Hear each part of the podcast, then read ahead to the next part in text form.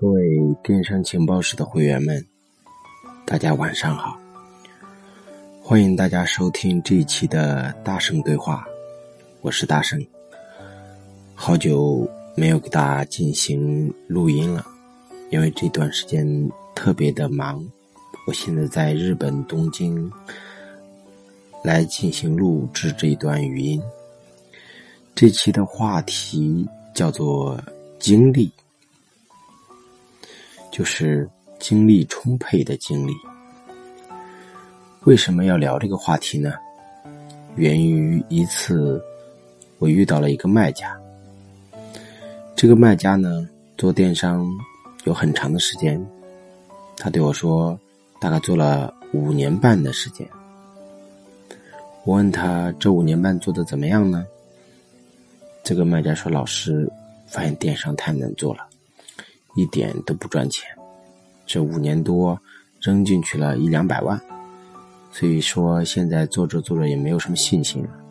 发现电商不是我们能搞的，像我们这种传统企业，还是好好做线下吧。当他这么说的时候，我就说：“你原来是做线下的？”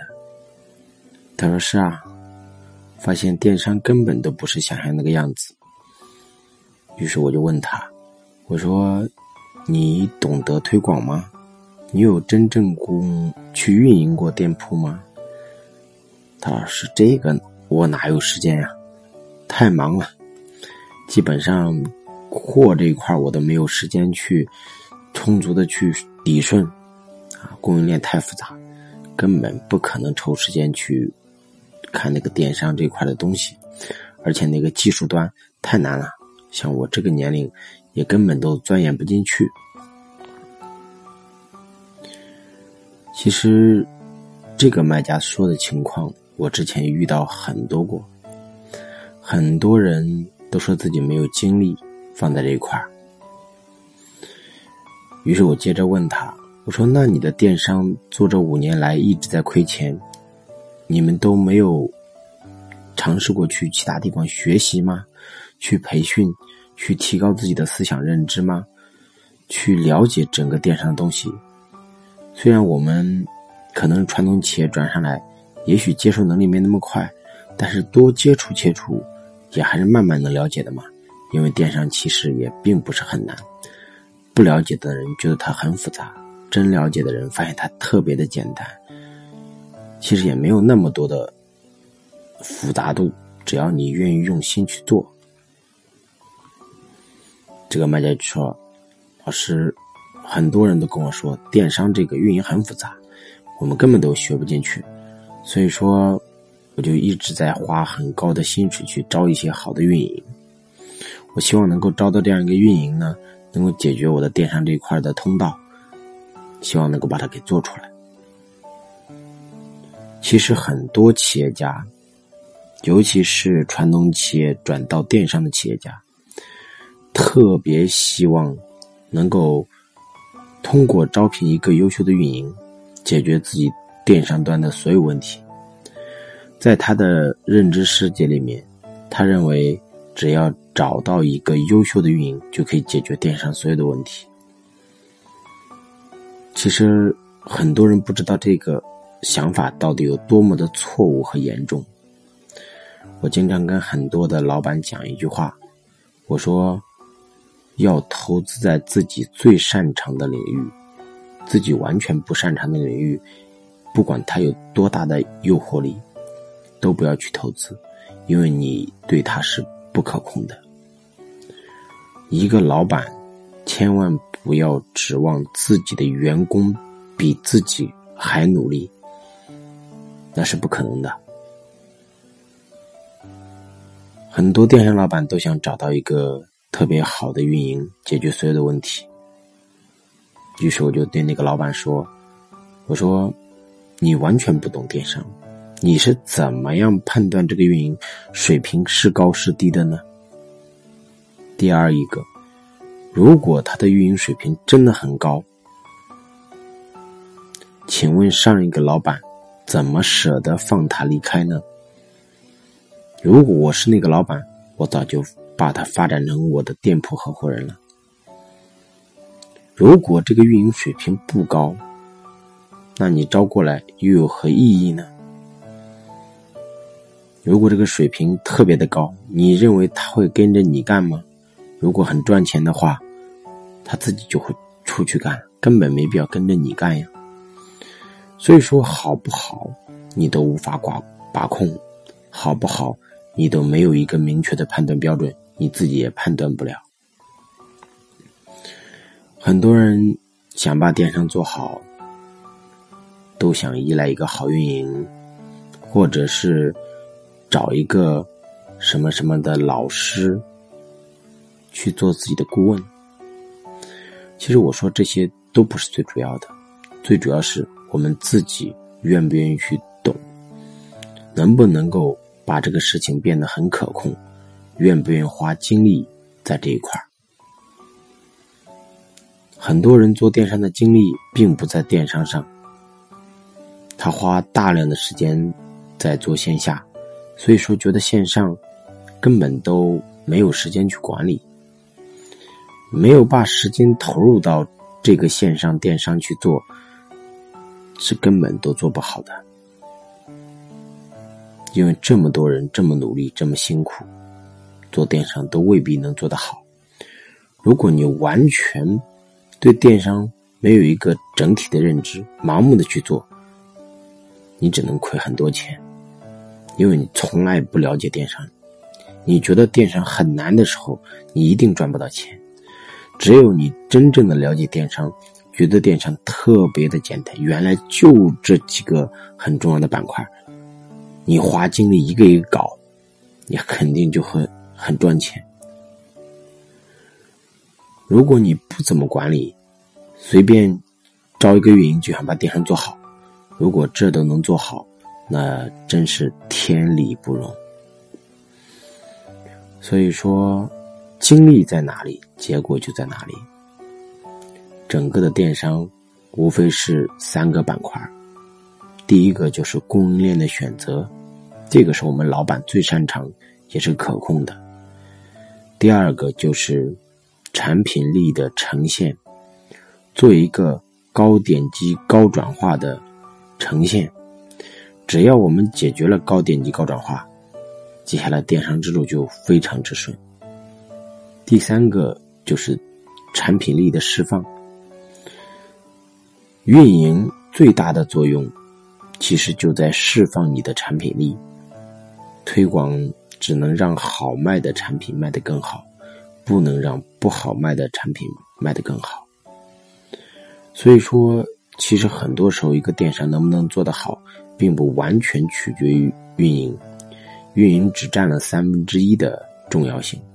其实更重要的，可能是你的产品布局规划，以及你的整个店铺的定位呈现，而这些都是我们自己可以可控的。它并没有什么难的。我们一年有三百六十五天，假定我们每天能干好一件事，哪怕就只是干好一件事，每年的每一天里进步一点点，你会发现这一年再难的电商，你都能把它摸得很透。但是很多人。不愿意投放这么大的精力进来，很盲目的在做，也从来不愿意把真正的精力放在这一块尤其是一些传统企业特别浓厚，而对电商特别不重视的地区，或者说主要精力不在电商上的企业，更容易出现电商的亏损。我去实施讲课，发现实施地区的很多企业，大部分都做不好电商。为什么呢？因为他们的精力不在这一块儿。在福建实施那个地方，很多人做电商的套路都是在走捷径，他们不是很正常的在运营一个电商系统。而是想着怎么样去赚快钱，一到那里讲课，他们最想听的就是说：“老师，你不要给我讲品牌定位，也不要给我讲别的，我就想知道什么是黑车、黑钻、黑搜，我就想知道如何刷到第一名，如何快速做到第一名。”心态有些学员特别的急躁，我一直在寻找为什么那个地区的很多卖家心里面都这么急躁呢？后来一位老同学告诉我，说：“老师，我们这个福建、池石、泉州、晋江这一块做电商的圈子啊，基本上都是比较倾向于这种短平快、走捷径、赚快钱的方法，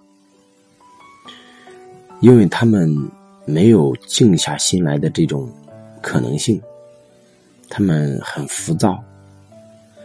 他老师在我们安溪做茶具，很多人不管这个店铺他赚不赚钱，一定标配就是一个宝马，先给自己配个宝马，装装面子。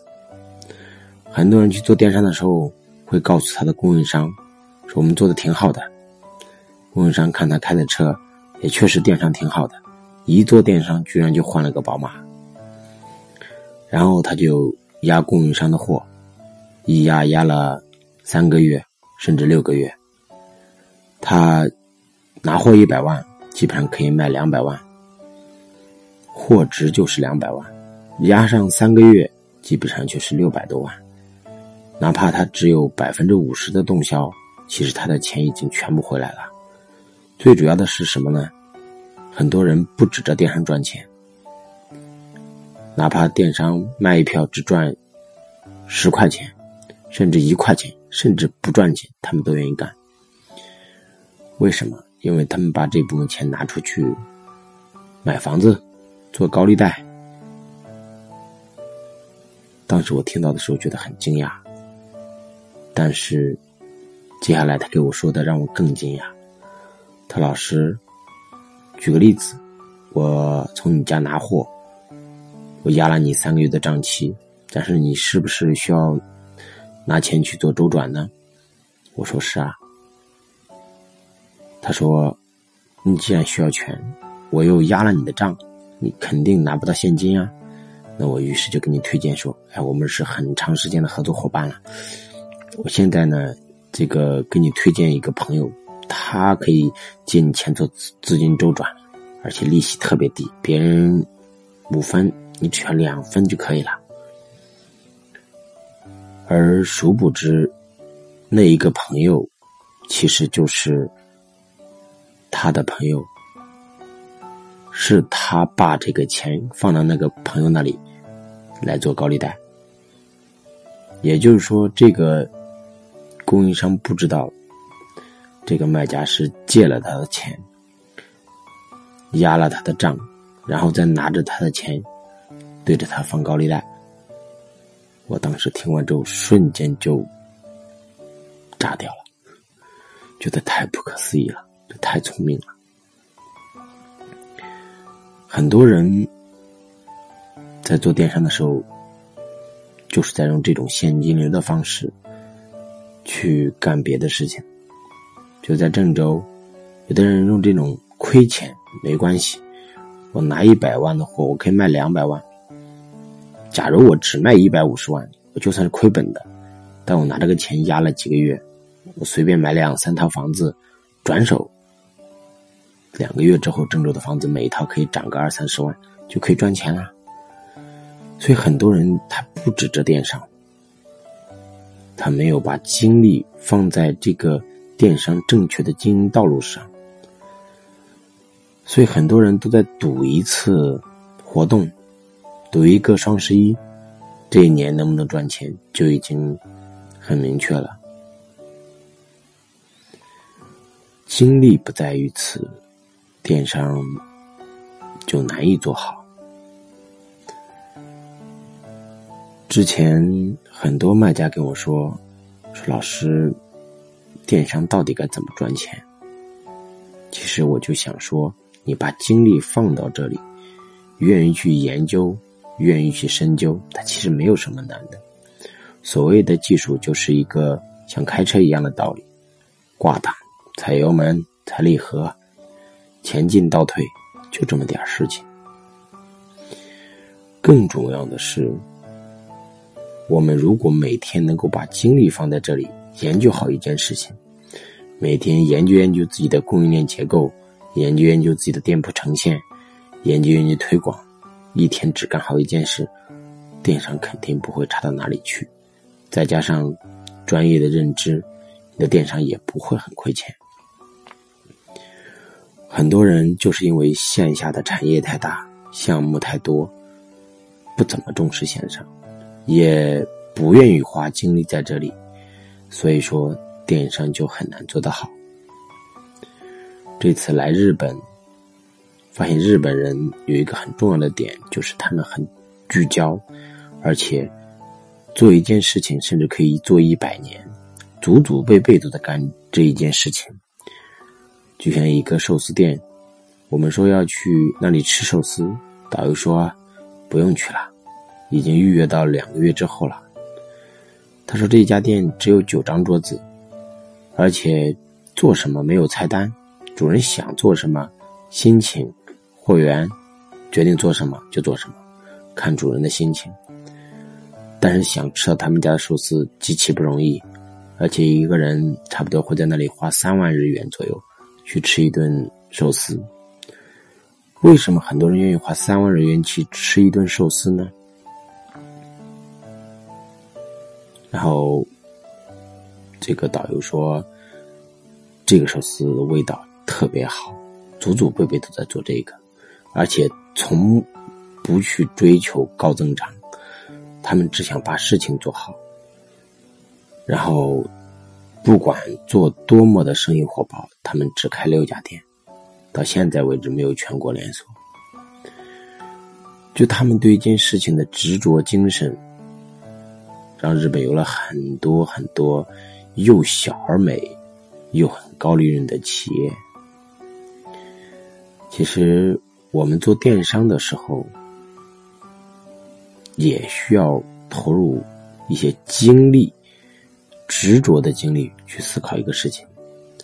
我见过无数的传统企业转老转电商的老板，电商做的都挺好，而且还有一些六十岁以上的零基础的。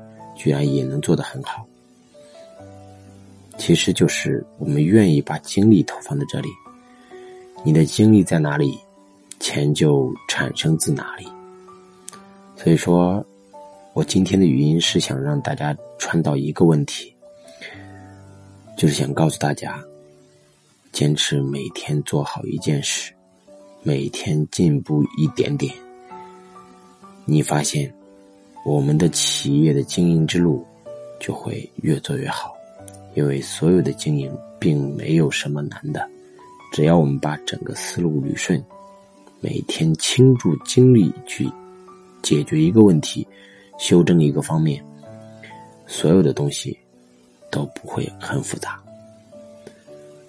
好，今天的语音呢就到这里，希望大家能够有一个好梦。祝大家晚安。如果要参与电商情报室的话呢，大家可以加八七幺四二幺七九七，八七幺四二幺七九七。我们在下一期的会员视频里面会给大家分享案例的使用手册，如何去看好的案例，并且使用它。当然，在接下来几期的直播或语音中，我也会给大家讲一讲，在日本游学这段时间发现的一些比较好的项目啊，以及比较好的一些内容。好，今天就到这里，祝大家晚安，我们下期再见。